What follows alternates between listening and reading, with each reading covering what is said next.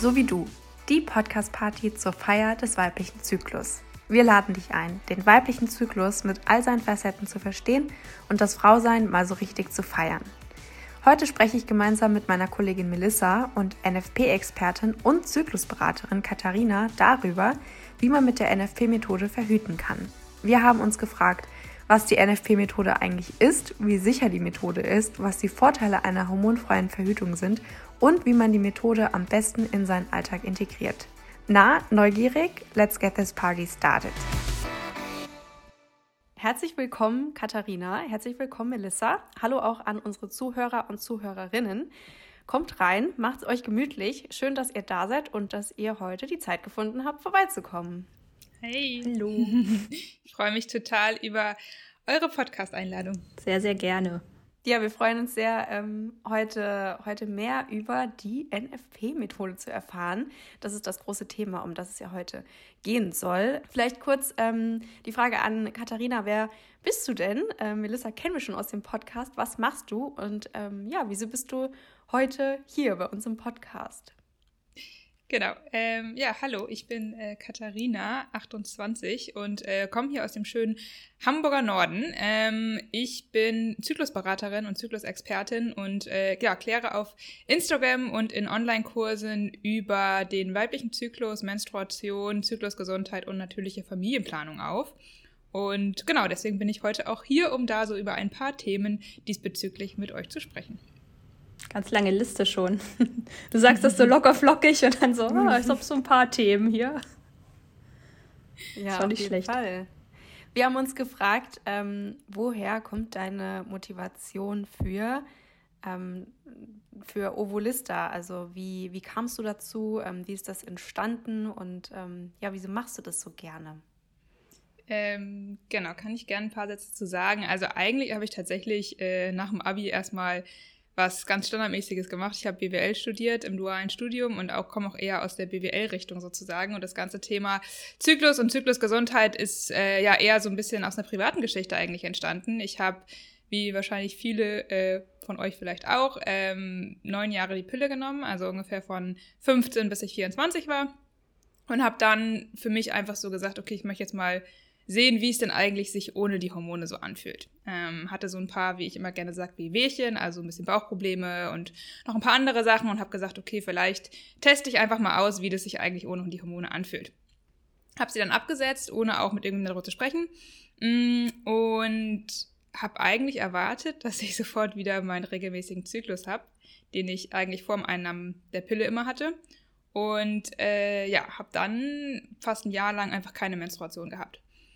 Und in der Zeit habe ich dann angefangen, mich mit dem ganzen Thema zu beschäftigen, weil ich verstehen wollte, was da gerade passiert oder dann eben bei mir auch gerade nicht passiert ist eigentlich. Und ähm, ja, bin da einfach auf super viel Infos gestoßen. Ähm, obwohl ich mich immer gut aufgeklärt gefühlt habe, habe ich auf einmal so viel über meinen Körper gelernt, dass ich dachte, okay, das kann es ja wohl nicht sein, dass ich jetzt mit 24 so vieles über mich und meinen Zyklus und meinen Körper lerne, was ich vorher einfach wirklich nicht wusste. Und das hat mich tatsächlich so ein bisschen motiviert dazu, dann auch natürlich in meinem Freundeskreis darüber zu sprechen. Und ich habe gemerkt, dass auch da viele das gar nicht so richtig wussten oder vielen vieles nicht bewusst war. Und habe dann ja, gemerkt, dass ich total Spaß einfach habe, über das Thema zu sprechen und total Lust habe, mich da weiterzubilden und äh, weiterzumachen und habe dann ja vor einem guten Jahr eigentlich auf Instagram angefangen, so ein bisschen als Herzensprojekt aktiv zu werden, um darüber aufzuklären und mit dem Wissen auch rauszugehen. Ähm, und ja, mich treibt jetzt eigentlich einfach an, das Wissen voranzubringen, weil ich persönlich so viel, es so wertvoll finde, den eigenen Zyklus zu kennen für so viele Sachen. Also Jetzt gar nicht unbedingt, um es als Verhütung zu nutzen, sondern auch um die eigene Stimmung, das eigene Empfinden, die eigenen Bedürfnisse irgendwie einordnen zu können und äh, verstehen zu können. Also für mich hat es auch viel mit Persönlichkeitsentwicklung tatsächlich zu tun, aber auch mit Selbstbestimmung. Ähm, und das ist so ein bisschen das, was mich einfach antreibt, dass ich denke, okay, ich finde, jede sollte einfach ihren Körper verstehen und da auch ein gutes Verhältnis zu haben und sich da auch in dem Rahmen halt persönlich entwickeln können, indem sie halt dann auch sich selbst besser versteht. Und natürlich sind da jetzt äh, Partnerinnen und Partner, die jetzt nicht menstruieren, nicht ausgeschlossen, sondern auch die dürfen natürlich sehr gerne mehr darüber lernen. Aber im allerersten Schritt ist es natürlich wichtig, dass die, die einen Zyklus haben, den auch für sich einfach verstehen und annehmen können und nicht immer als dieses lästige Übel sehen, weil man es nur mit der Menstruation gleichsetzt. Du sprichst auch einen richtig interessanten Punkt an mit dem Thema, also mit dieser Unwissenheit. Weil ich weiß nicht, wie es euch da geht, aber ich finde das immer noch, also ich beziehe mich da auf mich selber, ne? wenn man einfach die Pille nimmt und man nimmt die und man nimmt die und weiß im Endeffekt ganz viel darüber nicht. Und das ist natürlich, ich denke mal, auch dessen geschuldet, dass man die eben so früh bekommt und einfach, weil die jeder nimmt und das ist eben so und allen geht es ja dann gut damit. Fragezeichen, aber wie viel Unwissenheit da eigentlich drüber herrscht, über was, was man täglich einnimmt, das finde ich auch ähm, heftig. Ja, also das muss ich sagen, hat mich damals auch echt ein bisschen schockiert gewissermaßen, weil ich war, wie gesagt, ich habe die Pille auch genommen, neun Jahre lang und ich weiß, dass meine Mutter zum Beispiel oft zwischendurch immer gesagt hat, Katharina, also gerade wenn ich mal irgendwie keinen Partner hatte, so jetzt überleg doch mal, die Hormone abzusetzen, so. Also ich habe gemerkt, meine Mutter war schon so ein bisschen kritisch dem gegenüber, ähm, hat mir aber nie so richtig erklären können, auch warum. Also woher auch, sie ist jetzt auch irgendwie keine, keine Ärztin oder Fachpersonal in dem Bereich. Ähm, und die Frauenärzte waren ja immer so, nö, die kann man weiternehmen, das ist gar kein Problem.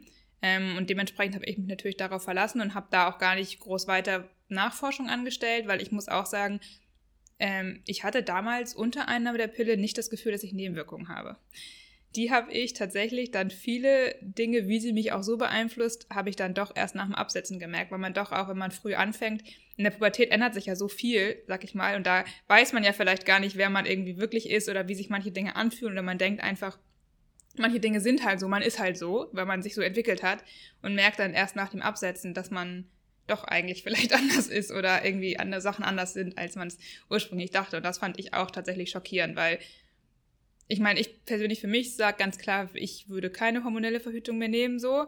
Aber ich weiß auch, dass es natürlich eine Daseinsberechtigung hat und ich will auch gar nicht irgendwie sagen, dass man die Pille nicht nehmen sollte. Aber was ich halt wichtig finde, ist, dass man die Entscheidung einfach bewusst und informiert und selbstbestimmt treffen kann, so und auch wirklich versteht, was die Konsequenzen sind und was die Nebenwirkungen sind und was es noch beeinflusst, um halt wirklich dann auch für sich zu sagen, nee, ist okay, habe ich verstanden, aber für mich ist es trotzdem das Richtige, dann ist es ja auch völlig in Ordnung.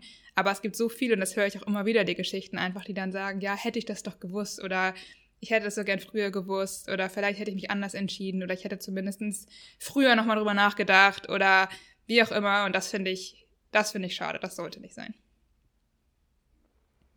Ja, man sagt irgendwie immer so, oder die Frauenärzte signalisieren einem auch immer, dass man die Pille nicht so einnehmen soll wie ein Smartie, aber die Aufklärung fehlt irgendwie dann an, an jeglicher in jeglicher Hinsicht und irgendwie nimmt man es ja dann doch ein wie ein Smartie und man hat sich überhaupt keine Gedanken drum.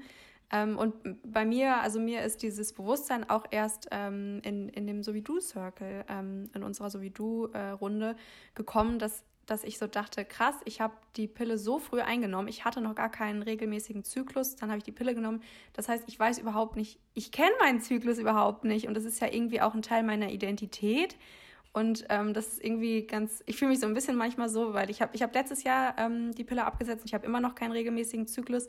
Und es ist so ein bisschen wie mich neu kennenlernen, so ein, mm. so ein Teil von mir kennenlernen. Und -hmm. das ist irgendwie richtig, richtig schön. Manchmal hat man auch ein bisschen das Gefühl, man ist wieder so in der, also ich fühle mich manchmal wie so ein pubertierendes ja. Teenager-Mädchen, weil ich so, das ja, kann ich also total nachvollziehen. Man, aber das ist doch der Punkt, dass einem diese Entwicklung, also ja. diese Entwicklung selber zu erfahren, diese natürliche Entwicklung, dass das einem genommen wird, vielleicht durch die Pille. Oder man weiß ja nicht, wie die Entwicklung gewesen wäre ohne Pille. Und mhm. wenn man dann auch hinterher merkt, so, oh, meine Stimmung wurde total beeinflusst, ich spinne das auch manchmal so weit, dass ich denke, wie wären manche Entscheidungen gelaufen? Wenn, wenn ich die wirklich ja. anders gefühlt hätte oder andere Emotionen gehabt hätte und dann kannst du wirklich so abgeredet, wo wäre ich jetzt in meinem Leben, wenn ich irgendwie die Pille nicht genommen hätte? Also das führt wahrscheinlich dann richtig weit, aber genau, das äh, spielt da auch so mit rein, ja. Ja, total. Also das Gefühl kenne ich auch. Dieses, äh, man fühlt sich wieder wie so ein Teenie und hat auf einmal wieder Empfindungen, die ich tatsächlich auch einfach tatsächlich seit der Pubertät nicht hatte. Weil sie bei mir aber zum Beispiel auch durch die Pille offensichtlich unterdrückt wurden. Also ich weiß für mich relativ klar, dass die Pille bei mir schon die Stimmung auch oder die, das Empfinden auch beeinflusst hast. Und zwar insbesondere das positive Empfinden. Also ich habe ähm, das Gefühl von Euphorie kannte ich nicht mehr. Und das habe ich tatsächlich zwischendurch, also als ich die Pille eingenommen habe, habe ich das schon gemerkt gewisserweise. Also ich weiß auch noch, dass auch ein Ex-Partner damals und auch andere Freunde zu mir meinten, so hey, du du, du freust dich gar nicht so richtig über Sachen, du bist gar nicht irgendwie so leidenschaftlich, du, ne, da fehlte so eine Emotion und ich hatte dann auch oft Situationen, in denen ich dachte, okay, es ist gerade so toll, warum, warum fühle ich das nicht? Also rational wusste ich sogar schon irgendwie, ich müsste da jetzt mehr fühlen, aber es kam halt vom Gefühl her einfach nicht. Und ich dachte dann halt oft einfach, naja gut, vielleicht, vielleicht bin ich einfach so, vielleicht fühle ich das einfach nicht mehr, vielleicht bin ich jetzt alt geworden, ne? Man wird ja älter, dann weiß man nicht, denkt man ja vielleicht so. Ähm, und vielleicht spüre ich das einfach nicht mehr. Und ja, ich spüre es wieder. und es fühlt sich halt wesentlich lebendiger an, tatsächlich, wenn man das ganze Gefühlsspektrum hat. Kann ja, ich so bestätigen. Ich. Auch so Vorfreude. Ja. Also bei mir war das die Vorfreude, dass ich teilweise vor der Pille tagelang mich auf was gefreut habe, wenn es jetzt irgendwie ein Ausflug oder sonst was war und dachte, wie geil, am Wochenende geht's da und dahin, wie cool und das dann auch abgestumpft und weil man eben diese Entwicklung nicht, nicht die Möglichkeit hat, die Entwicklung natürlich mitzumachen, denkt man dann, okay, anscheinend ist das normal, dass man halt abstumpft. Schön. Ich habe mhm, ja nur noch genau. 50 Jahre vor mir. Schön. ja, ja. Aber gut. Um ähm, nochmal so ein bisschen den Bogen zu spannen quasi. ähm, viele, viele Leute nehmen ja, oder viele junge, viele Leute, viele junge Mädchen nehmen ähm, die Pille vor allem deshalb, weil sie sich eine sichere ähm, Verhütungsmethode wünschen und ähm, ja, mit diesem Anliegen irgendwie zum, zum Frauenarzt ähm, gehen. Jetzt soll es ja heute um das Thema NFP-Methode äh, hauptsächlich auch zur, zur Verhütung gehen. Ähm, vielleicht, falls jemand noch überhaupt nicht mit dem Thema irgendwie in Kontakt gekommen ist, was bedeutet denn eigentlich genau NFP? Genau.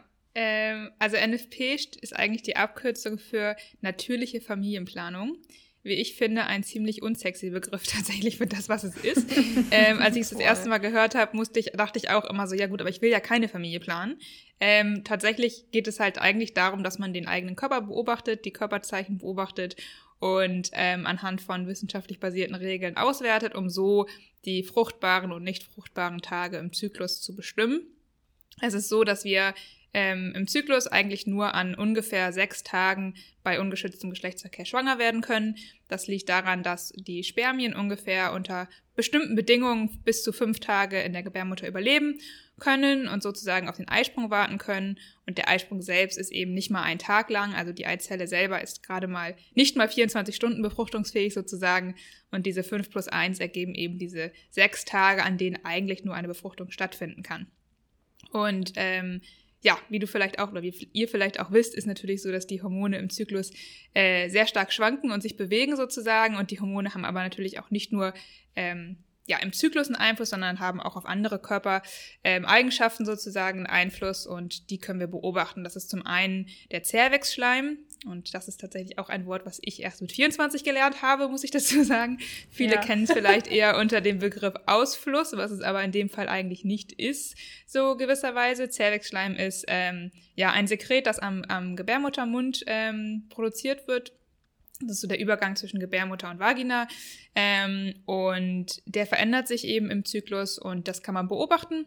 Und das ist ein sehr gutes Zeichen dafür, wann man eben in diesen fruchtbaren Tagen ist und wann diese fruchtbaren Tage wieder vorbei sind. Das zweite Zeichen, was meistens beobachtet wird, ist dann die Basaltemperatur.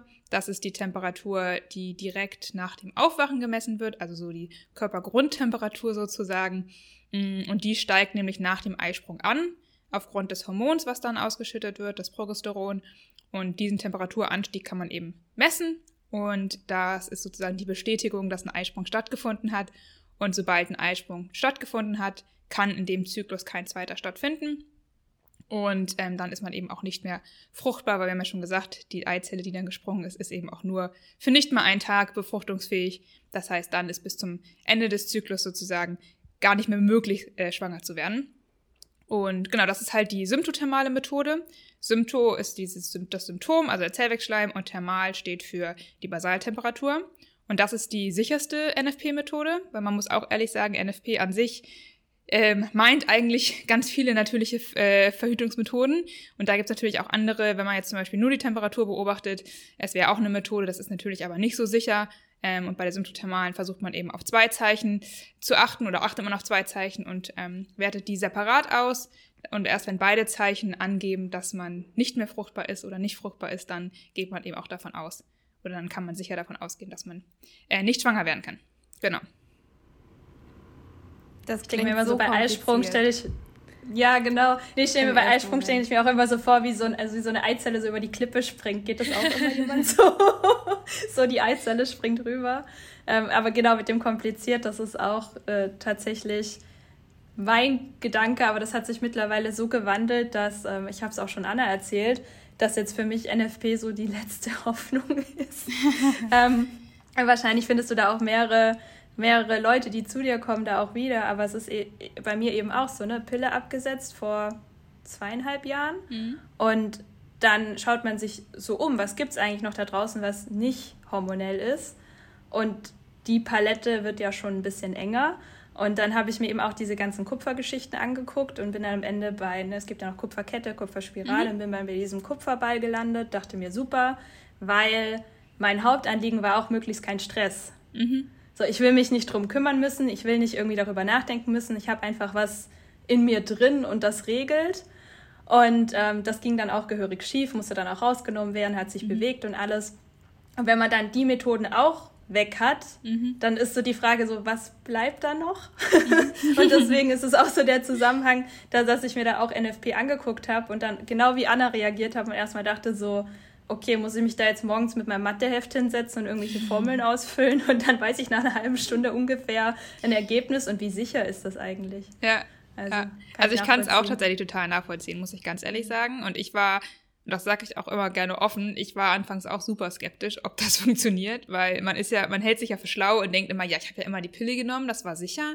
Und jetzt will ich ja, natürlich, Verhütung ist doch nicht sicher, so nach dem Motto. Ne? Das kann, kann ja gar nicht sein. So irgendwie Körper beobachten, wie soll das funktionieren? Ähm, und ich habe mich dann eben auch mehr damit beschäftigt damals und habe, ich habe auch erstmal angefangen, tatsächlich die Methode anzuwenden, ähm, einfach weil ich wissen wollte, ob ich überhaupt einen Eisprung habe. Weil ich habe, wie gesagt, nach dem Absetzen der Pille erstmal sehr lange überhaupt keine Blutung gehabt und dann hatte ich eine Blutung und hatte aber auch sehr unregelmäßige und lange Zyklen noch für mindestens ein halbes Jahr. Also teilweise dann auch wieder Zyklen von 120 Tagen oder so. Also wirklich kann man schon fast nicht mehr Zyklus nennen, sag ich mal. so und habe damals dann angefangen zu sagen, okay, ich will jetzt will ich es verstehen, jetzt will ich wissen, was ist da los, jetzt will ich mich damit auseinandersetzen und habe das Buch damals auch gelesen, ähm, natürlich und sicher und muss auch sagen, ich fand es auch erstmal sehr wissenschaftlich. Das Buch ist aber auch sehr wissenschaftlich geschrieben, muss man dazu sagen. Wenn man es Schritt für Schritt erklärt bekommt, ähm, dann merkt man schon, okay, so kompliziert ist es nicht. Also ja, es klingt unfassbar kompliziert und ich kann das total nachempfinden, wirklich. Aber wenn man sich einmal hinsetzt und das Schritt für Schritt erklärt bekommt, dass, wenn man es einmal dann verstanden hat und einmal anwendet, dann ist das eine Sache von eigentlich ehrlicherweise drei, vier Minuten, vier Minuten am Tag. Drei Minuten davon sind, man muss die Temperatur messen und den Rest passiert halt einfach nebenbei. So, ne? Also ich sag mal so, Zähne putzen tun wir auch jeden Tag irgendwie, wahrscheinlich mindestens sechs Minuten, morgens und abends drei. So, ähm, Idealerweise. kriegt man, kriegt man ja im Tag auch unter. Und ähm, bei NFP ist es dann einfach, das geht auch wirklich einfach in eine Routine über. So, ne? Also vieles macht man einfach dann nebenbei. Das ist jetzt nicht, dass man sich bewusst die Zeit nehmen muss. Ähm, da jetzt fünf Minuten zu meditieren, um dann zu wissen, wo man ist, so nach dem Motto. Ähm, das geht wirklich einfach über und ist eine Routine. Und die Anwendung und die Regeln selber sind dann, wie gesagt, wenn man sie einmal verstanden hat, auch nicht so kompliziert, wie sie erst klingen. Mhm. Das ist schon mal beruhigend. Und ich habe ja auch gesehen, da gibt es auch Apps, mhm. die die Mathematik oder wie viel Mathematik steckt da drin oder wie viel muss man da rechnen, die das auch übernehmen? Rechnen musst du eigentlich fast gar nicht. ähm, okay. Du musst die Regeln natürlich können, sozusagen. Zähl, zählen wäre gut. Wenn du zählen kannst, das wäre gut.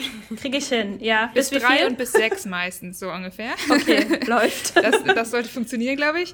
Ähm, und einmal musst du, glaube ich, einmal musst du äh, von einer Zahl minus acht abrechnen. Aber das musst du nur einmal im Monat machen. Das musst du nicht jeden Tag machen. Also es ist ja auch nicht so, dass man jeden Tag rechnen muss. ähm, tatsächlich. Ähm, genau, also es ist wirklich nicht so kompliziert. Genau, es gibt einige Apps, die ähm, ja, die Regeln übernehmen. Man muss dazu sagen, dass leider bisher keine der Apps so richtig 100% den Regeln entspricht. Ähm, also diesem sicheren Regelwerk, das wirklich auch das, das sicherste so ist.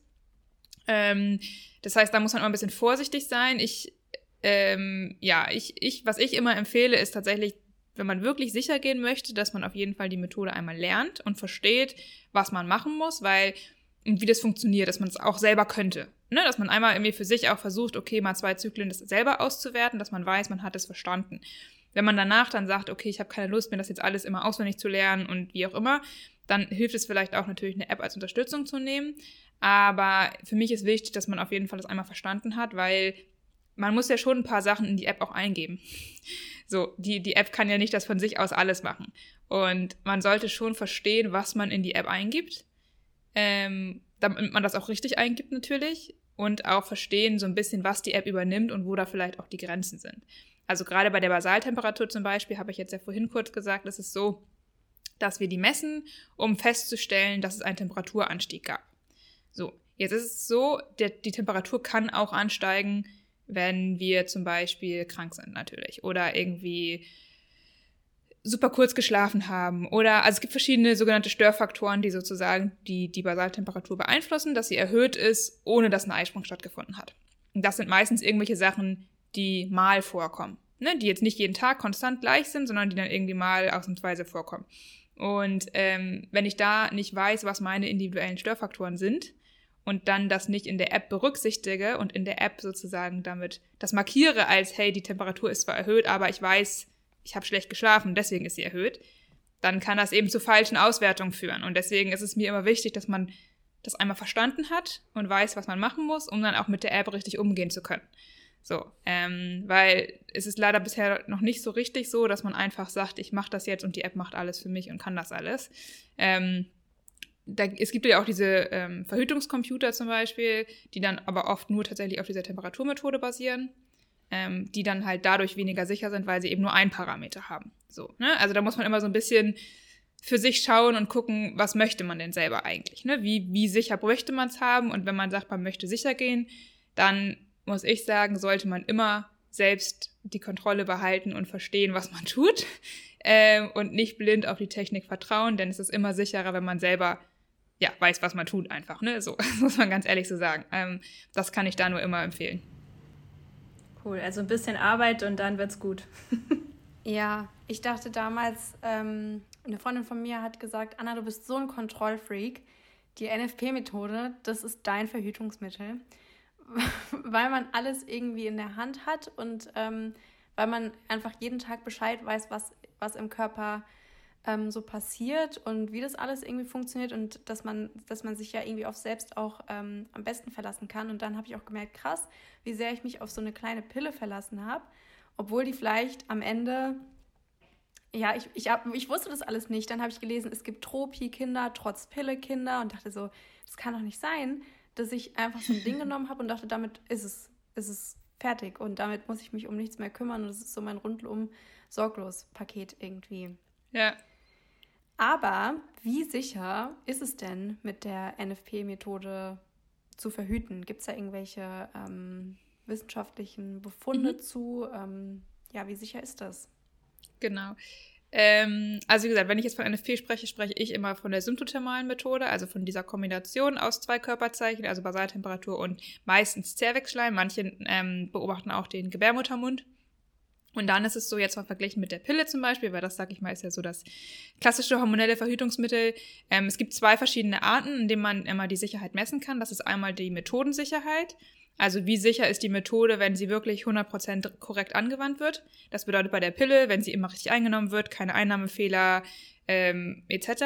Und dann liegt die Methodensicherheit bei der Pille zwischen 0,1 und 0,9. Das heißt 0,1 bis 0,9 pro ähm, ja, 100 Frauen sind im Jahr sozusagen schwanger geworden. Und bei, dem, bei NFP liegt es da bei 0,4 bis 0,6. Also ziemlich im gleichen Rahmen, wenn man ehrlich ist. Man muss dazu sagen, dass es bei NFP aber so ist, ähm, diese Statistik basiert auf einer ähm, Studie, wo die Frauen, die das angewandt haben, wirklich die Methode auch richtig gelernt haben also auch mit einer Expertin zusammen. Das muss man dazu sagen, weil viele, die sich halt vielleicht selbst beibringen, mal eben dann doch manche Sachen vielleicht nicht richtig verstehen oder ähm, dann doch sich zum Beispiel auf die Technik verlassen. Und da kann es natürlich zu vermehrten Fehlern kommen, muss man ganz ehrlich sagen. Dann in der Anwendersicherheit ist es so, ähm, genau, dass, dass da NFP bei 1,6 liegt und bei der Pille liegt sogar bei 9. Also die ist ganz schön viel höher in der Anwendungssicherheit. Da Anwendungssicherheit bedeutet, ähm, das ist sozusagen die reelle Sicherheit. Also wenn im, im Leben sozusagen Frauen bei der Pille Anwendungsfehler machen, dann kann es natürlich passieren, wie du eben gesagt hast, äh, dass es äh, Kinder trotz Pille geben kann, äh, wenn die Pille vergessen wird oder Antibiotika genommen wird und man berücksichtigt das nicht oder man verschiebt die, versucht die Tage zu verschieben. Also ich habe da auch schon, äh, als ich mich damals noch nicht äh, krass damit beschäftigt hat, hatte ich auch mal eine ähm, Bekannte, die meinte, ja, sie wollte ihre Pille, äh, ihre Tage verschieben und hat deswegen die, Pil die Pillenpause verlängert. Und ich habe sie angeguckt und ich so, dir ist schon klar, dass du niemals unter keinen Umständen die Pillenpause verlängern darfst, wenn du nicht schwanger werden möchtest, so nach dem Motto ja, man kann doch die, die, die äh, Menstruation verschieben. Ich sag so, ja, aber nur, wenn du es verkürzt oder durchnimmst, aber niemals irgendwie die Pillenpause verlängern. Und da merkt man schon, wie viele doch da auch Fehler machen können. Also gerade das Thema Antibiotikum zum Beispiel wissen auch viele nicht, dass man da mit der Pille aufpassen muss. Oder dann hat man vielleicht Magen-Darm-Virus und ja, Magen-Darm-Virus und hat vergessen, dass, ne, dass das beeinflussen kann. Also das, da ist natürlich schon auch einiges an Dingen, die man berücksichtigen und man drauf aufpassen muss, wenn man die Pille nimmt, ähm, wenn man da sicher gehen möchte. Und ähm, klar, bei NFP ist natürlich auch einige Sachen, auf die man achten muss. Ähm, aber da liegt tatsächlich die Anwendersicherheit höher. Ähm, ist jetzt ein bisschen spekulativ zu sagen, ähm, woran das jetzt liegt. Wie gesagt, das sind vielleicht auch einfach unterschiedliche Personengruppen, ähm, die das jemals nutzen. Klar, bei der Pille sind es auch einfach viel, viel mehr Leute, die es nutzen. Dann ist natürlich auch ne, die Wahrscheinlichkeit, dass welche schwanger werden, irgendwie vielleicht auch nochmal wieder größer, sag ich mal auch wenn es natürlich pro, pro 100 Frauen ist. Ähm, genau, aber das ist so ein bisschen die Statistik dazu. Also richtig angewandt ist, von, wenn man nur die Methodensicherheit, jetzt ohne mal die Anwendungsfehler irgendwie zu berücksichtigen, dann ist sie ziemlich genau gleich groß. Und wenn es dann um die Anwendungssicherheit geht, dann ist sogar NFP eigentlich sicherer. Wow, hätte ich jetzt auch nicht gedacht. Also Pearl-Index war mir klar, aber Anwendungssicherheit tatsächlich nicht. Ja. Und dass es auch bei der Pille bei 9 liegt, das hat mich jetzt gerade auch schockiert. Ich habe mal ganz kurz eine Frage, das ist jetzt wieder aus dem Kontext, aber was, was du vorher gesagt hast. Wie ja. geht denn Gebärmuttermund beobachten? Also hocke ich mich auf den Spiegel oder wie geht das? nee, du nimmst deinen Fuß mit dem Finger. Ah, also okay. Mit deinem Sorry. Finger quasi. ja. Kein Problem. Ähm, genau, du fühlst mit dem Finger einfach ähm, in deine Vagina und fühlst, wo dein Gebärmuttermund ist. Und der ja. be be bewegt sich sozusagen im Zyklus. Also der ist manchmal tiefer stehend, dass du ihn schon früher merkst und manchmal ist er eben höher. Ähm, Ach, und er ändert auch die, wie hart und weich er ist und ob er geöffnet oder geschlossen ist. Also zum Beispiel um den Eisprung rum fühlt er sich eher so an wie deine Lippe, so weich. Mhm. Und wenn nicht die fruchtbaren Tage sind, ist er eher so hart wie deine Nasenspitze. Könnt ihr mal alle ausprobieren. alle wir, sitzen, wir, sitzen, hier jetzt alle und fassen uns einmal ja. an die Nase und an die Lippen. Ähm, genau, so ungefähr. Also das ist halt der Unterschied zum Beispiel. Das kann man Schon auch beobachten. Das ja. merkt man, ja. Ja, merkt man, okay. Ja, ich habe ich hab gerade so gedacht, beobachten, so, ah ja, okay. Dann setze ich mich auf den Spiegel und guck mal zu, was passiert. Nein, oder? da geht es tatsächlich ums, ums Fühlen. Ja. Aha, ist gerade insbesondere halt für, Fragen. ist natürlich insbesondere für die, also es ist, kann man wählen, ne, zwischen ähm, Gebärmuttermund und Zellwechsschleim. Die meisten wählen Zellwechsschleim, weil man da eben was sehen kann und wir doch als Menschen oft es einfacher finden, Sachen, die wir sehen, einzuordnen, als Sachen, die wir fühlen. So. Ähm, aber es gibt ja auch manche Frauen zum Beispiel oder Menstruierende, die ähm, vielleicht auch nicht so viel Zervixschleim produzieren oder das nicht so gut beobachten können. Das ist nämlich sehr individuell tatsächlich ähm, für jede. Und die nutzen dann den Muttermund, wenn es denen leichter fällt zum Beispiel. Aber es ist Präferenzsache. Also wir werden jetzt durch den ganzen Podcast auch. durch nochmal fühlen. Achso, ja. Was hast du gesagt? Könnte man auch alle, alle drei ähm, Faktoren irgendwie mit Control Freak. Ähm, ja. Also klar kann man, ähm, ist aber, also würde ich jetzt nicht empfehlen, weil das eher zu Verwirrung führt. Also okay. ähm, wenn ich Zellwechsschleim und Muttermund ähm, beobachte, dann ist, kann es, also der Muttermund tendenziell reagiert ein bisschen äh, langsamer teilweise ähm, als der Zellwechsschleim auf die Hormone im, im Zyklus sozusagen. Und dann kann es, hat man eben so ein bisschen unterschiedliche Beobachtungen so und ist sich dann vielleicht nicht so sicher und deswegen ist es empfohlen, tatsächlich sich für eins zu entscheiden.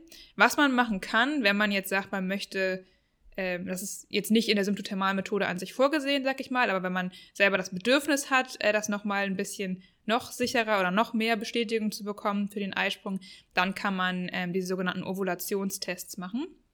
Also das sind so ähm, wie so, ein, wie so ein Schwangerschaftstest quasi, sag ich mal, funktioniert der eigentlich. Das sind so kleine Teststreifchen, die ähm, auch, die man in Urin hält sozusagen. und die messen die, das Hormon LH. Und LH ist das Hormon, das ähm, vom Eisprung aus ähm, geschüttet wird und den Eisprung auslöst sozusagen. Und das kann man, also kann man im Urin testen und ungefähr 24 bis 36 Stunden vor dem Eisprung hat man dann eben einen positiven ähm, Ovulationstest sozusagen und der sagt dann, okay, der Eisprung findet jetzt statt und wenn das dann mit dem Zervixschleim und der Temperaturanstieg zusammenpasst, dann kann man halt sehr, sehr, sehr, sehr sicher sein, dass das alles sicher ist. Braucht man aber als ähm, zusätzlichen Faktor eigentlich nicht. Aber, also meine Frauenärztin hat mir genau das empfohlen, weil sie auch gefragt hat, so wie sicher wollen sie sich sein. Da habe ich mhm. gesagt, ziemlich sicher, wäre ganz schön.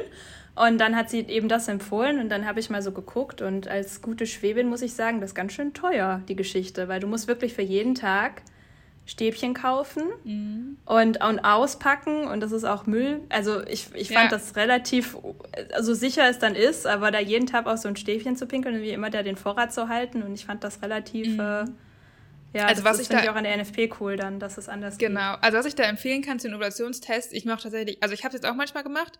Ähm, eigentlich ist es aber nicht so, dass man jeden Tag testen muss, also jeden jeden Tag, sondern mhm. es ist ja eigentlich nur die kritische Phase vor dem Eisprung. Wenn man den dann bestätigt mhm. hat, und die Temperatur gestiegen ist, dann braucht man auch eigentlich nicht mehr testen, sozusagen. Mhm. Und die, die Daumenregel ist so ein bisschen, dass man anfängt zu testen, sobald man ähm, entweder ein feuchtes Gefühl am Vagina-Eingang feststellt oder eben Zellwegschleim sieht.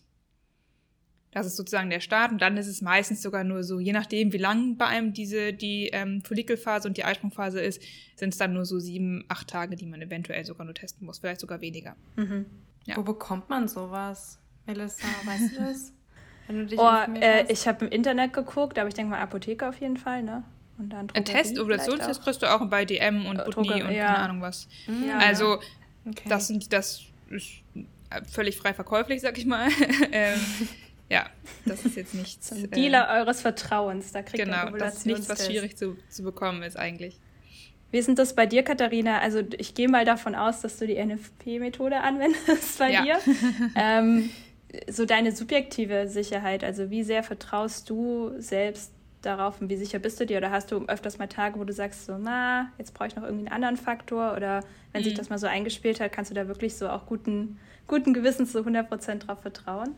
Ähm, ja, auf jeden Fall. Also ich glaube, was ich halt bei der Methode so gut finde, und das sage ich auch immer allen, die es lernen sozusagen, ähm, man bekommt ja Tools in die Hand und man bekommt Auswertungsregeln, die dir sagen, das musst du mindestens einhalten, um sicher zu sein. Wenn dein individuelles Sicherheitsbedürfnis aber größer ist, hindert dich ja niemals jemand daran, zu sagen, ich nehme jetzt noch einen Tag oder zwei Tage länger irgendwie zusätzliche Verhütung oder verzichte auf Geschlechtsverkehr, je nachdem, was man eben wählt. Das heißt, man hat ja, es ist so, man kann halt, man lernt halt viel besser, wie groß die Wahrscheinlichkeiten sind und man kann sehr viel besser auf sein eigenes individuelles Sicherheitsbedürfnis auch eingehen. So, und man hat halt einfach ein Tool in der Hand und zu sagen, okay, so fühle ich mich am besten. Man kann sehr viel selbstbestimmter einfach auch entscheiden. Auch als Paar natürlich irgendwie, äh, wie man damit jetzt umgehen möchte, sozusagen. Und das sind halt Minimumregeln. Aber wie du dann damit umgehst, sozusagen, und ob du jetzt sagst, okay, in der in den hochfruchtbaren Phasen, wo mein LH-Test positiv ist und keine Ahnung was, möchte ich auf jeden Fall darauf verzichten und auch kein Kondom verwenden und gar nichts, sondern einfach andere Dinge machen, ohne penetrativen Geschlechtsverkehr sozusagen.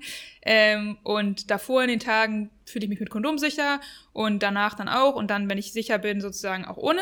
Das kann ja jeder für sich irgendwie so ein bisschen entscheiden, wie man damit dann umgehen möchte. Aber dafür muss man es natürlich verstanden haben. Und ähm, ja, wie gesagt, deswegen, also ich, ich finde das genau das Richtige und das Angenehme daran eigentlich, äh, dass man einfach für sich selbst einen Weg finden kann, wie man sich sicher fühlt. Mm, und bei uns ist es so, wir nutzen eben in der fruchtbaren Zeit Kondome und ansonsten dann eben nicht.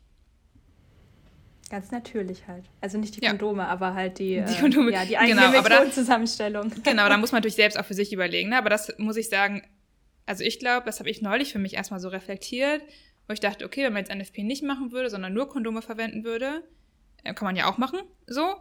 Ich glaube, ich, für mich persönlich gibt es mehr Sicherheit, dass ich diese Kontrolle habe, was wir vorhin auch schon mal hatten, das Thema.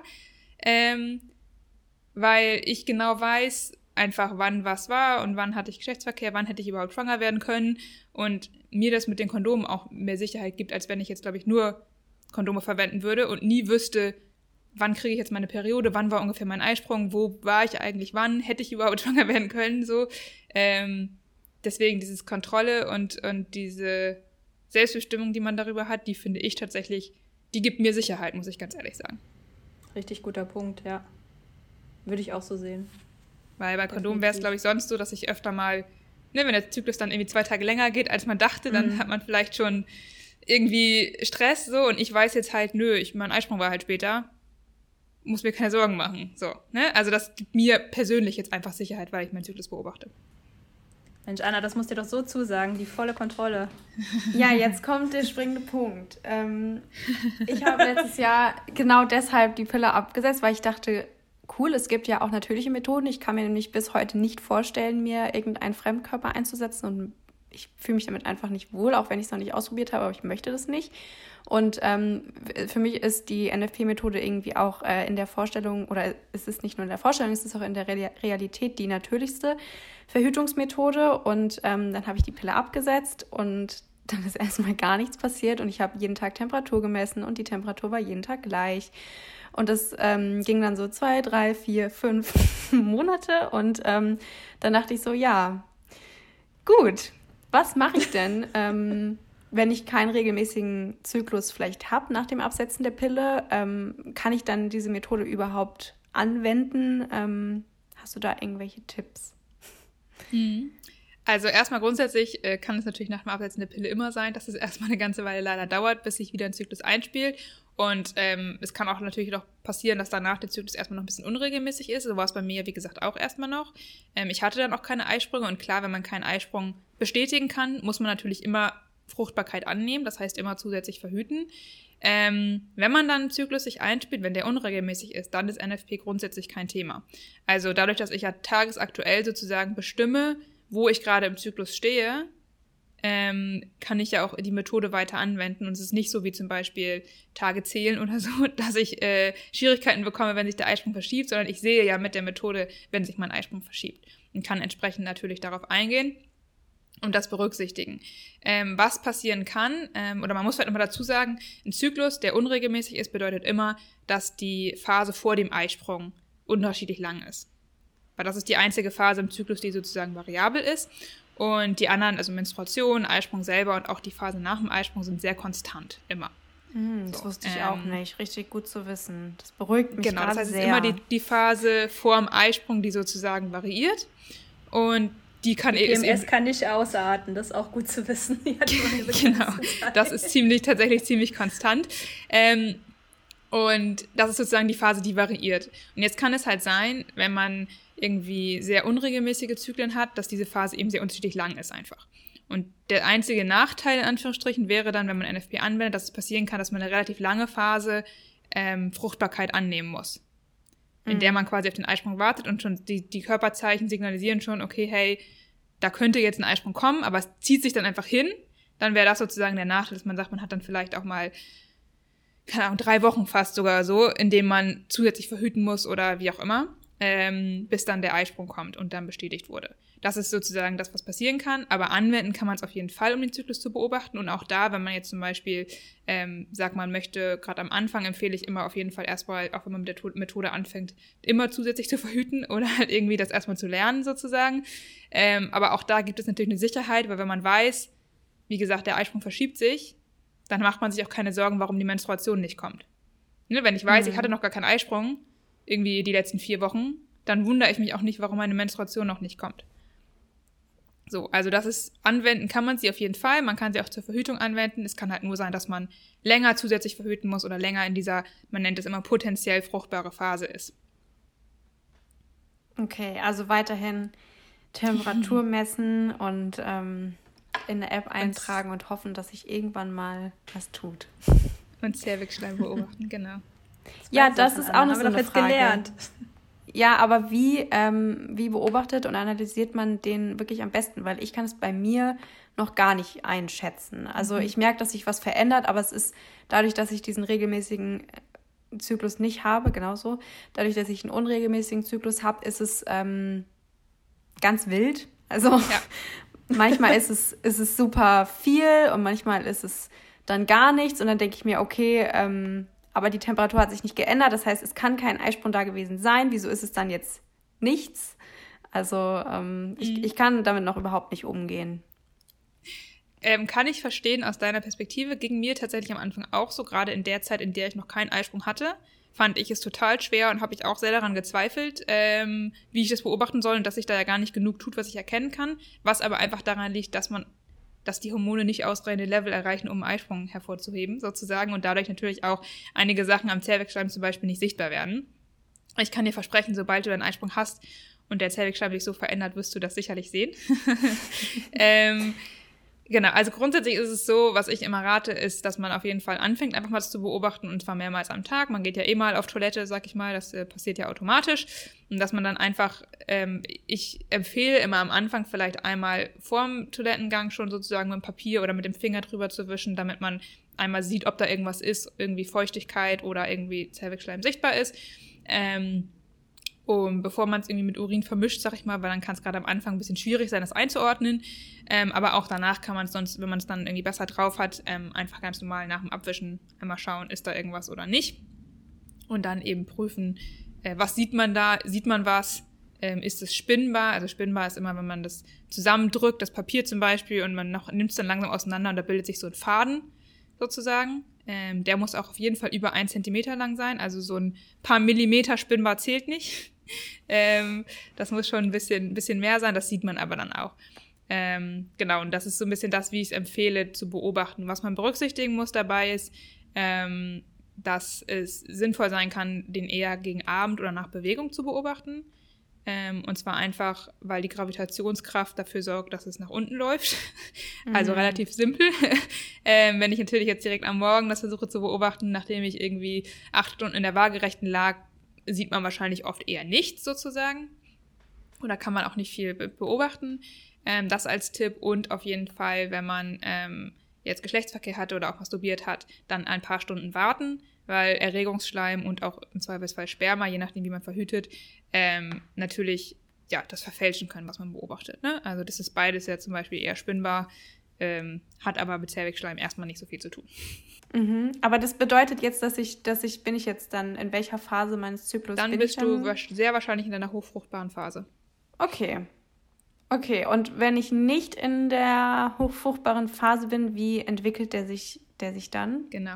Also grundsätzlich muss man dazu sagen, es gibt so ein bisschen, es ist sehr individuell von jeder, also für jede Menstruierende. Manche zum Beispiel können diesen spinnbaren Zervixschleim auch nie beobachten was nicht heißt, dass man nicht gesund ist oder dass irgendwas nicht stimmt, ähm, sondern das ist sehr individuell, wie sich das Muster entwickelt sozusagen. Tendenziell, sage ich deswegen auch immer gerne, ist es so, dass du eben an deinen fruchtbaren Tagen ähm, eher feuchteren Zervixschleim hast, oft auch mehr sehen kannst, dass er eben eher so spinnbar ist oder auch glasig. Ähm, du hast vielleicht auch eher nasses Gefühl tatsächlich. Manche haben auch das Gefühl, sie laufen aus richtig ähm, oder dass das Höschen auch so richtig nass wird. Ähm, das spricht tendenziell eher halt für diese hochfruchtbare Phase und dass der Eisprung relativ nah ist. Ähm, in der Phase nach dem Eisprung, also zwischen Eisprung und ähm, der nächsten Menstruation, da ist es dann häufig, dass manche gar nichts sehen können, dass man wirklich auch gar nichts fühlt richtig. Oder wenn man was sieht, dann ist es oft eher so ein bisschen cremig, weißlich, so ein bisschen pappig, irgendwie so, klebrig, sag ich mal. Ähm, Genau, und vor der, also zwischen Menstruation und Eisprung, entwickelt es sich halt langsam. Das ist anfangs auch oft eher noch so trocken, nichts gesehen, bisschen klebrig und wird dann eben langsam feuchter, bis es dann eben zum Eisprung her wieder diese, man sagt so gerne, individuell beste Qualität einfach hat. Also okay. Katharina, du kennst auf jeden Fall viele Adjektive für äh, Konsistenz. Das merke ich schon. Ja, die hat man Sehr immer gut. gelernt. Die braucht man dann parat. Was ist denn eigentlich, also wenn, wenn du jetzt ich finde das total logisch und nachvollziehbar, wie du uns das jetzt erklärst. Mhm. Ähm, aber es wird halt auch deutlich, dass man ein gewisses Vorwissen braucht, wie du schon gesagt hast, dass man es anwenden kann. Ähm, was siehst du denn da als Invest? Also wie viel Stunden ähm, darf ich denn da reinstecken, bis ich sagen kann, gut, jetzt kann ich loslegen und kann mal probieren, ähm, ob ich das so hinkriege und kenne mhm. alle Regeln und fühle mich damit sicher. Mhm. Also es kommt natürlich ein bisschen darauf an, wie man die Methode lernt sozusagen. Es gibt ja mehrere Optionen. Man kann entweder das im Selbststudium mit dem Buch machen sozusagen. Ähm, da ist es, wie gesagt, relativ wissenschaftlich erklärt, aber das bietet schon mal so die Grundlagen, um einfach ähm, die Hintergründe und auch die Regeln zu verstehen. Und dann kann man eigentlich anfangen loszulegen, so mehr oder weniger schon mal mit der Beobachtung und ähm, mit dem Messen der Basaltemperatur. Ähm, wie gesagt, am Anfang auf jeden Fall bitte immer äh, zusätzlich verhüten oder darauf achten, dass man vielleicht die ersten zwei Zyklen mindestens mal jetzt versucht, die Methode anzuwenden.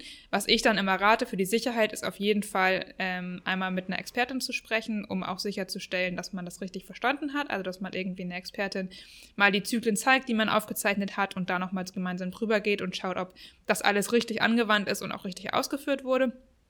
Ähm, und dann kann man loslegen. Ich sag mal, die Methode Lernen an sich ähm, kann man, wie gesagt, in dem Buch, aber auch jetzt in einem Online-Kurs zum Beispiel, da werde ich jetzt ab April auch einen anbieten. Ähm, das sind dann äh, sieben Module, in denen die Methode gelernt wird. Ja, was ist das denn für ein Stundenaufwand, das zu lernen? Also ich glaube, die Videos werden am Endeffekt ungefähr ja, schon so sieben Stunden Videomaterial sein, schätze ich mal. Nicht ganz vielleicht. Ähm, aber das, ja, ist so ein bisschen, also es ist ein bisschen zeitlicher Invest, das zu lesen und zu verstehen, sicherlich. Ähm, aber da ist man dann schon sehr gut mit dabei. Ähm, also es ist so ein Aufwand. Man könnte es an einem Tag durchmachen, wenn man möchte, sozusagen. ähm, und das die lohnt lernen. sich vielleicht, ja auch. vielleicht sollte man zwei, drei Tage einplanen. Ähm, wenn man es jetzt wirklich an einem Stück machen möchte, was ich jetzt aber auch, wie gesagt, mit den Körperbeobachtungen, mit denen man ja zwischendurch schon anfangen kann, ähm, ja, vielleicht auf ein bisschen längeren Zeitraum äh, stretchen würde. Grundsätzlich sage ich mal so 10, 12 Wochen ähm, insgesamt, wenn man sagt, man lernt die Methode, man fängt an, sie anzuwenden, man spricht mit Experten und ähm, lässt es überprüfen, man fühlt sich sicherer, man gewinnt auch eine gewisse Sicherheit natürlich, indem man es erstmal anwendet so und ähm, merkt dann auch irgendwie, dass es funktioniert. Also es war bei mir damals auch so, als ich dann gemerkt habe, so hey, es funktioniert. Es ist so ein total cooles Gefühl, wenn man das Gefühl hat, so hey, ich habe meinen ersten Eisprung bestätigt und äh, das passt alles zusammen so. Ähm, da fühlt man sich schon auch sehr selbstermächtigt, muss ich ganz ehrlich sagen. Ähm, genau, und das, das ja, so zehn Wochen sollte, zehn, zwölf Wochen sollte man da schon insgesamt einplanen, würde ich sagen. Es lohnt sich ja auch. Es ist ja auch kein Invest umsonst. Ähm, das, deswegen habe ich also nicht nachgefragt, so, oh Gott, da muss ich jetzt irgendwie ein bisschen Zeit reinstecken. Gut, wenn du jetzt gesagt hättest, so, zwei, drei Jahre geht schon, denke ich mir so, boah, okay. Nein, nein, nein. Ähm, also so lange so muss man nicht üben. Ne, ein paar Wochen und dass man auch erstmal ein, zwei Zyklen dann beobachtet und vielleicht auch begleitet beobachtet, das finde ich schon nachvollziehbar und ähm, ja. Für die Sicherheit auch wichtig, ja. Ja, genau.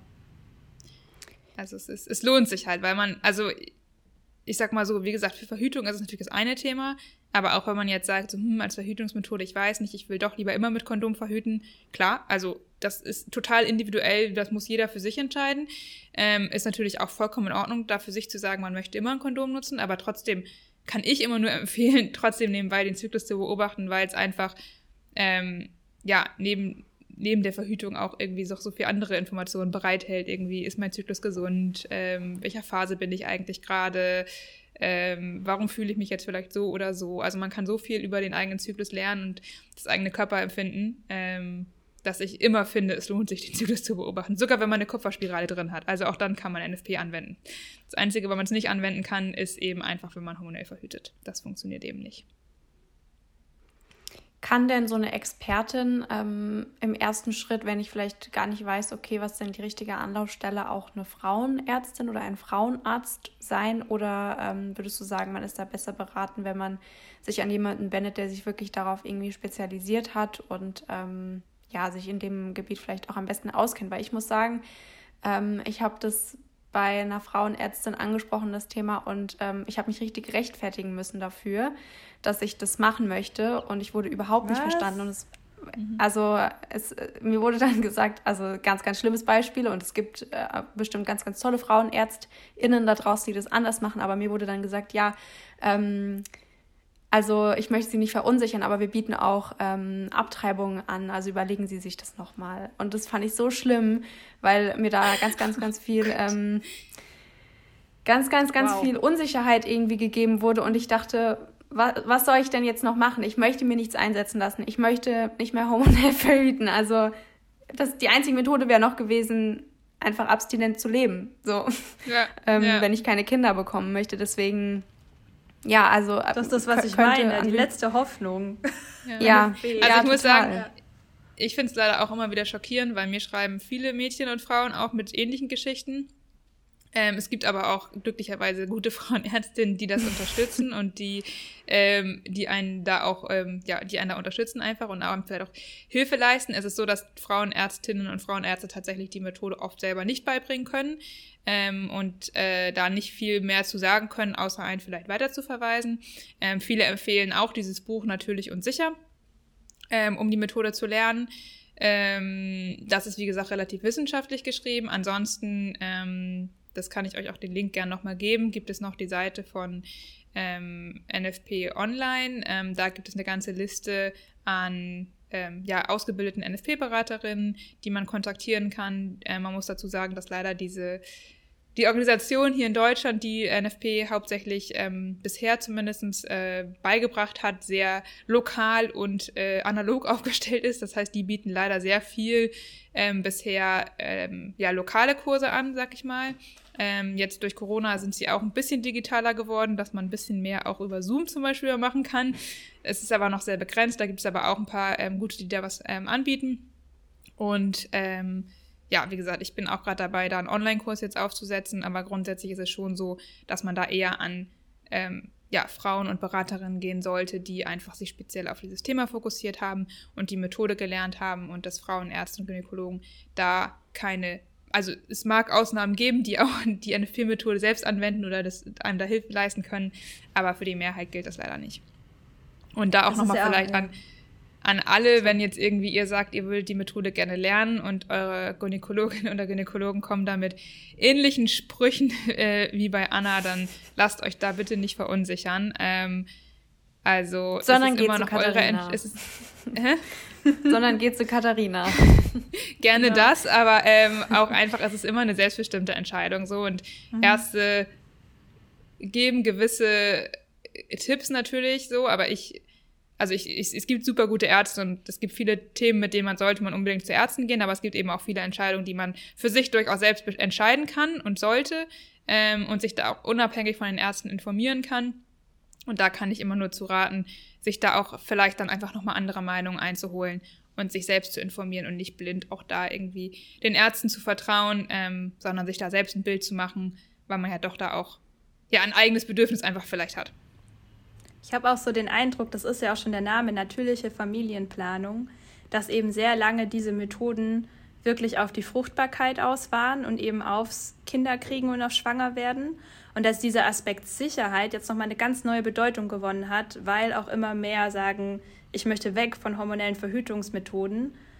Und deswegen habe ich so das Gefühl, dass es noch nicht so weit verbreitet ist, weil dieser mhm. Sicherheitsaspekt jetzt erst aufkommt und jetzt erst so, hey, wir können das auch nutzen, um sicher zu verhüten und nicht um schwanger zu werden. Also ja. dieser ganze Perspektivenwechsel nochmal da drauf. Ne? Ja, also ich glaube tatsächlich NFP, also die Methode jetzt, die auch hier seit 30 Jahren jetzt schon irgendwie vermittelt wird, die war von Anfang an schon auch auf Verhütung ausgelegt sozusagen. Ah, okay. Aber wie gesagt, der Name ist natürlich nicht sonderlich sprechend, sagen wir es mal so. Also ich habe noch nicht, schlau. ich wollte gerade sagen, ich habe noch nichts Schlaues gefunden. Im Englischen tatsächlich heißen die Methoden, ähm, und das finde ich sehr viel schöner, Fertility Awareness Methods, also wo es einfach Frucht, also ja, bewusste Fruchtbarkeitswahrnehmung wäre es auf Deutsch, klingt aber auch ziemlich uncool.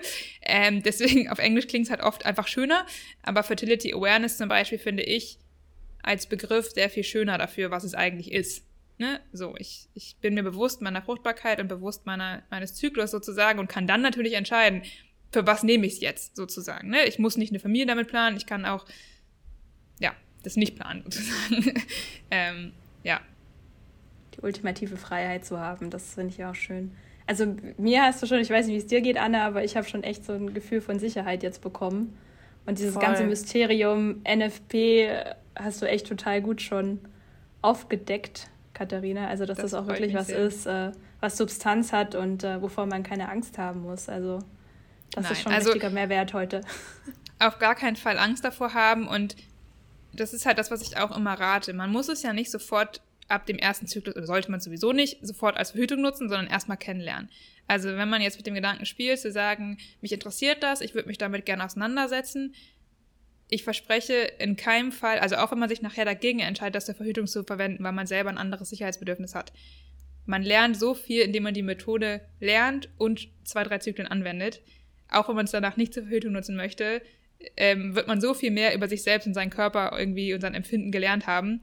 Also ich kenne fast niemanden bisher, der oder die das bereut hat, in irgendeiner Weise gelernt zu haben oder anzuwenden. Und die meisten fühlen sich dann auch sicher genug, das einfach zur Verhütung ähm, dann zu verwenden.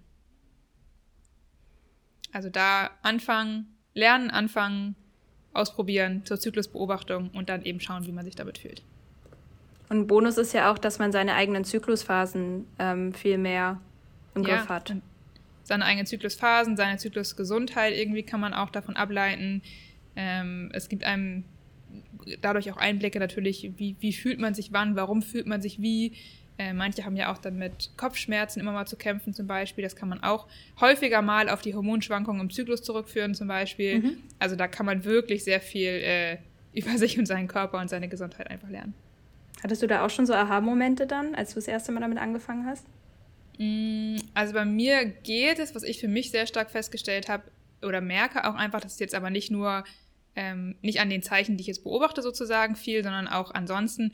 Ähm, ich habe häufiger mal in der Phase zwischen Eisprung und Menstruation, also in der Lutealphase, der PMS-Phase so schön, ähm, relatives Brustspannen, also dass meine Brüste sehr hart werden und drücken und auch unangenehm werden irgendwie. Ähm, und ich habe für mich halt einfach festgestellt, dass das bei mir sehr stark einfach mit Stress zusammenhängt und auch mit meinem Zuckerkonsum. Also ich hatte zum Beispiel Oktober, November habe ich relativ wenig äh, genascht, sag ich mal, und äh, bisschen, also ich habe schon mal noch mal Zuckersachen gegessen, gar keine Frage, aber jetzt nicht so viel und hatte das da in den Monaten tatsächlich fast gar nicht. Und dann kam natürlich die Weihnachtsphase mit Keksen und Schokolade und wie man das halt so kennt. Ja, und prompt hatte ich natürlich wieder ähm, ordentlich Brustspannen in der Phase. Also da kann man schon so ein paar Sachen, wenn man es dann beobachtet, auch sehr viel deutlicher ähm, an äußeren Einflüssen sozusagen beobachten. Und was ich jetzt diesen Zyklus tatsächlich merke, ich bin gerade an Zyklustag 3, also habe gerade meine Menstruation, ähm, hatte jetzt im Januar auch ein bisschen mehr Stress, was natürlich immer einen Einfluss auf den Zyklus hat. Und bei mir scheint es äh, im letzten Zyklus so den Einfluss gehabt zu haben, das habe ich auch an meinem Muster gesehen, dass ich ähm, ein bisschen niedrigeres Östrogenlevel hatte und äh, mein Zyklus nicht ganz so ähm, lange sozusagen diese Eisprungphase hatte. Und dadurch wurde meine Gebärmutterschleimhaut offensichtlich nicht ganz so stark aufgebaut. Und das merke ich jetzt, weil meine Menstruation tatsächlich relativ wenig ist und sehr viel leichter als sonst. Also da kann man immer, wenn man das einmal gelernt hat, sehr viel aus den verschiedenen Phasen lernen, was war so und wie erklärt sich das sozusagen und was hat man vielleicht gut gemacht, auch am Lebensstil und was hat man vielleicht nicht so gut gemacht. Also auch da, wenn man irgendwie in gewisse Richtung geht, gibt einem der Zyklus relativ schnell so als Kompass irgendwie die Anweisung, gehe ich in eine richtige Richtung von meinem Lebensstil, von Ernährungsgewohnheiten, Stresslevel und allem Möglichen oder bewegt es sich gerade in eine Richtung, die meinem Körper offensichtlich nicht so gut tut. Und das ist natürlich auch super individuell, was dem Körper jetzt gut tut und was nicht. Ne? Also das kann man jetzt pauschal mhm. selten beantworten, aber da kann man auch viel ableiten tatsächlich. So also der, der meldet, der meldet einem schnell was zurück, wenn man, wenn man was falsch macht, sag ich mal. Das Leben ja. ist so langweilig, mehr Stress bitte. So, so ah, okay. Aber was für, eine, was für eine coole, geniale Gebrauchsanweisung für den Körper auch die Methode ja. Mhm. ist. Ja. Und das Deuten, klar, das kann auch teilweise subjektiv sein, aber ähm, wenn man für sich selber das mehr verstehen kann, ist das doch sehr, sehr cool. Und noch der Bonus obendrauf. Ja, also ich finde es, wie gesagt, ich, ich finde es hilft, mir hat es zum Beispiel sehr viel auch bei meiner persönlichen Entwicklung geholfen. So, ne? Also, mhm. dass man sich selbst besser versteht. Und wenn ich jetzt ähm, zum Beispiel, ich habe häufiger in den Tagen vor meiner Menstruation eher so meine Tiefphase im Zyklus, sag ich mal, also wo ich wirklich nicht so viel Energie habe und auch dann, ich merke es immer daran, dass ich dann irgendwie hier sitze und denke so, oh, ich schaffe gar nicht so viel, wie ich wollte und ich bin so unproduktiv und ich habe irgendwie keine Lust auf gar nichts und ne, früher habe ich mir vielleicht Stress gemacht und habe mich gefragt, so ja, warum bin ich jetzt so unproduktiv und das kann ja wohl nicht sein und habe mich noch mehr unter Druck gesetzt und heute weiß ich halt, ah ja gut, ich bin halt drei Tage vor meiner Menstruation, ist jetzt halt so, ähm, ich mache mir da Schlaf. So. Oder mach halt einfach nicht so viel, ist okay. Und dann, dadurch nehme ich mir den Druck natürlich total raus und ich kann es auch nach außen kommunizieren. Also ich kann auch, wenn ich jetzt in den Phasen dann auch manchmal vielleicht ein bisschen gereizt reagiere, meinem Freund das halt total kommunizieren und kann halt sagen, du, hey, heute, ne, wenn ich dich anzicke, es tut mir wahnsinnig leid, aber es liegt halt einfach daran. Und das ist natürlich auch in der Kommunikation viel schöner, wenn man schon vorher weiß, warum einen vielleicht auch manche Sachen schneller aufregen. Und dass man das einfach kommunizieren kann und sagen kann, okay, normalerweise stört mich das nicht, aber heute stört es mich. dann kann man es ja auch so kommunizieren und dann ist es auch in, in dem Miteinander mit anderen Menschen, jetzt gar nicht nur mit Partner, sondern auch mit anderen vielleicht, angenehmer, wenn man da irgendwie sich selbst besser einschätzen kann und auch weiß, warum man auf manche Sachen jetzt anders reagiert, als wie vielleicht vor zwei Wochen. Ne? So. Und anders dann auch in der Eisprungphase, da merke ich dann halt manchmal dieses typische Gefühl, man könnte Bäume ausreißen. Ähm, mhm. Und man hat Energie ohne Ende und weiß gar nicht mehr, wohin damit und könnte noch 20 Sachen machen. Also es gleicht sich ja auch alles wieder aus so und das so zu merken und zu beobachten für sich und dann mit den Zyklusphasen in Einklang zu bringen, ähm, hat für mich, wie gesagt, auch viel mit, mit Persönlichkeitsentwicklung und sich selbst verstehen und reflektieren zu tun. Sanfter mit sich umgehen auch. Also ich kann das total nachvollziehen. Ich bin jetzt ja. gerade im Herbst, wie wir es so mhm. schön nennen, ähm, Anna kann davon Lied singen. Ich habe gestern unsere Prosovidu-Runde auch, äh, da analysieren wir immer unsere Phasen und dann ja. äh, habe ich auch ein bisschen äh, Dampf abgelassen, arbeitstechnisch. Aber was ich ganz spannend finde, seit ich das weiß und eben mich eben nicht mehr über diese Unproduktivität oder dieses auf, ja, dass man so viele Sachen gleichzeitig hat, denkt, oh, ich kriege nichts gebacken. Ähm, wenn man das weiß, ähm, genieße ich es jetzt einfach viel mehr, Pläne zu machen für die Zeit, mhm. wenn ich wieder Energie habe. Und das beruhigt mich dann wiederum, weil ich weiß, so, okay, wenn ich wieder Energie habe, dann mache ich das alles. Und jetzt nehme ich mir einfach den Dampf raus, nehme mir die Ruhe. Und wenn ich dann loslegen will, kann ich das total systematisch machen, weil ich ja. mir jetzt die Pläne dafür gelegt habe. Ja. Also das ist ja. seit, seit drei, vier Monaten so mein Ding, wo ich weiß, so, oh, fühlt sich gut an. Also ja. Ja, ich glaube auch, man kann da viel mehr, mit viel mehr Verständnis für sich selbst irgendwie einfach reingehen. Genau. das ist super hilfreich bessere Umgang. Voll schön, dass wir nochmal von diesem leidigen Verhütungsthema weggekommen sind. Vielleicht auch ein schöner Abschluss, ähm, um hier mal quasi zuzumachen. Ich habe so viel gelernt und ähm, ja, habe irgendwie das Gefühl, dass ich mich viel, viel sicherer damit fühle, auch in die Methode irgendwie ähm, zu vertrauen. Ähm, und es hat richtig, richtig gut getan, mit jemandem zu sprechen, bei dem ich weiß, der kennt sich wirklich, wirklich gut damit aus. Und falls ihr jetzt auch das Gefühl haben solltet, diese Methode könnte vielleicht was für mich sein und ich möchte noch mehr darüber erfahren, dann könnt ihr auf jeden Fall mal in der Podcast-Beschreibung vorbeischauen. Da ähm, verlinken wir alle Kontaktdaten zu Katharina, ähm, falls ihr da irgendwie persönlich nochmal in Kontakt treten wollt oder ähm, ja auch an, an deinen Angeboten, ähm, Katharina, falls ihr da teilnehmen ähm, wollt, könnt ihr das natürlich sehr, sehr gerne machen. Und ähm, dann bedanke ich mich ähm, für deine Zeit, dass du äh, uns heute so viele unserer Fragen beantwortet hast. Ähm, das hat mir super viel gebracht und ich bin sehr, sehr dankbar, dass du heute mit dabei warst. Vielen, ja, vielen, vielen Dank. Dank. euch auf jeden Fall für die Einladung. Mir hat es auch total Spaß gemacht, mit euch darüber zu sprechen. Äh, ich merke auch immer wieder, wie ich zum Strahlen komme, wenn ich anfange, darüber zu reden. Ähm, genau. Also das stimmt, du Dank strahlst euch. wirklich. Das kann man bestätigen. ja, schade, dass es keiner sehen kann. Aber vielleicht kann man es in der Stimme ein bisschen erahnen. Sehr schön. Hätte man einen Screenshot machen euch. können, als wir Nasen und Lippen gefühlt haben und Katharina mich ja. strahlt. Das dürfen wir nächstes Mal noch. Genau, ihr dürft eure Finger jetzt runternehmen von der Nase und der Lippe und äh, genau, dann machen wir Schluss. Sehr schön. Okay. Gut, und dann würde ich sagen, hören wir uns beim nächsten Mal. Bis dann. Tschüss. Tschüss. Tschüss. Lust auf mehr Infos und Daily Updates zum Podcast? Dann solltet ihr unbedingt unseren Instagram-Account sowie du.de auschecken oder auf unserer Website vorbeischauen. Noch Fragen oder Themenwünsche? Die könnt ihr genau dort loswerden. Die Links dazu findet ihr in der Podcast-Beschreibung. Wir hoffen, dass euch die Folge gefallen hat und ihr etwas daraus für euch mitnehmen konntet. Wenn ja, kannst du den Podcast einfach und kostenlos abonnieren, um keine neuen Folgen mehr zu verpassen. Wir würden uns natürlich außerdem riesig darüber freuen, wenn ihr den Podcast mit allen, die das Thema genauso spannend finden könnten, teilt und uns eine Bewertung hinterlasst. Cheers und mach so, wie du fühlst.